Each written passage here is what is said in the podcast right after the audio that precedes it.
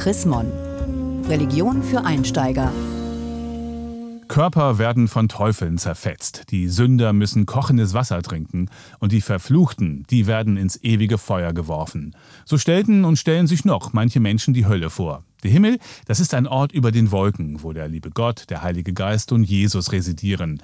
Und in den Himmel kommen alle Menschen, die es verdient haben, soweit die landläufigen Vorstellungen von Himmel und Hölle. Aber wo sind sie wirklich, Himmel und Hölle? Das ist die Frage von Religion für Einsteiger im aktuellen Chrismon-Heft. Henning Kiene, Pastor im Kirchenamt der Evangelischen Kirche in Deutschland. Ja, wo sind sie denn, Himmel und Hölle? Beide weit weg und trotzdem ganz nah. Hölle, das kann ja der, der andere Mensch sein. Und, und Himmel kann der andere Mensch genauso für mich sein. Also ganz dicht und trotzdem zum Glück ganz weit weg. Gibt es denn beide überhaupt, Himmel und Hölle? Es gibt beide. Natürlich gibt es einen Himmel und natürlich gibt es auch eine Hölle. Die Hölle ist oft wirklich ganz dicht. Die Hölle kann der Alltag sein, die Hölle kann im, im Fernsehen sehen. Alles, was, was an, an Hölle auch im Beitrag von Chrismon äh, geschildert wird, das ist so real, wie es realer nicht geben kann und wird uns täglich ja auch äh, mehr oder weniger direkt im Fernsehen gezeigt. Himmel ist allerdings schon ein bisschen schwieriger. Über den Himmel muss man wirklich einen Moment nachdenken, bis man den tatsächlich zu Gesicht bekommt. Stimmen unsere Vorstellungen von Himmel und Hölle und äh, können sie auch theologisch begründet werden?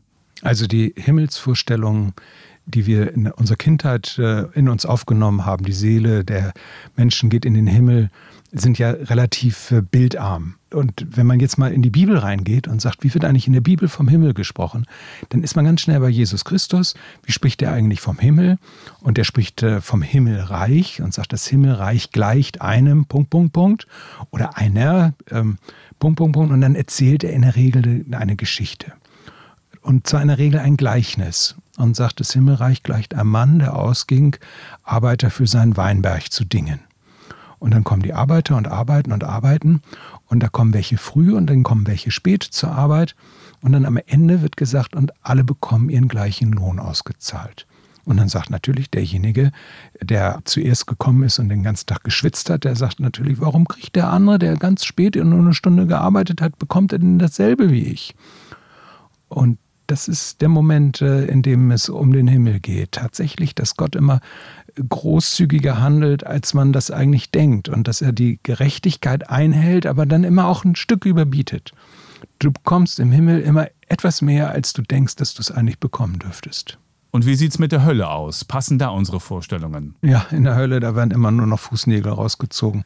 Die Hölle ist ja die Trennung von Gott.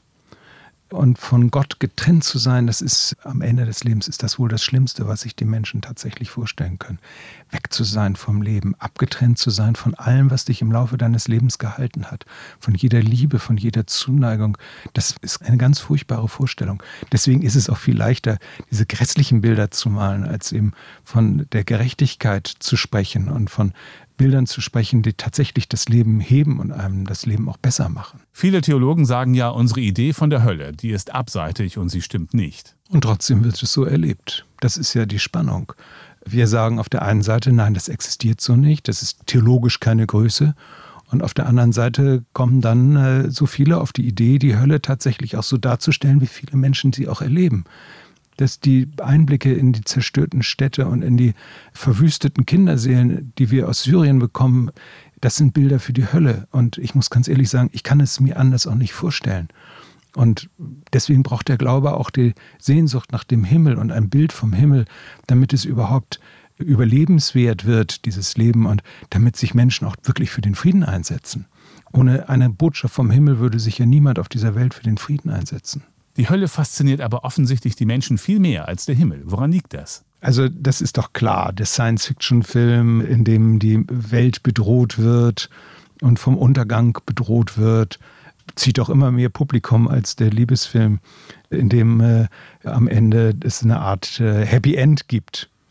Das liegt natürlich daran, dass der Abgrund, das Spiel mit dem Abgrund äh, immer spannend ist, dass es da so eine Sehnsucht auch nach Abgrund gibt. Und das liegt auch daran, dass am Ende geht natürlich der Vorhang zu im Kino und der Nachspann kommt und man geht raus und kann beruhigt feststellen, dass es so schlimm dann doch nicht ist. Vielen Dank, Henning Kiene, Pastor im Kirchenamt der EKD in Hannover zur Chrismon-Frage. Wo sind eigentlich Himmel und Hölle?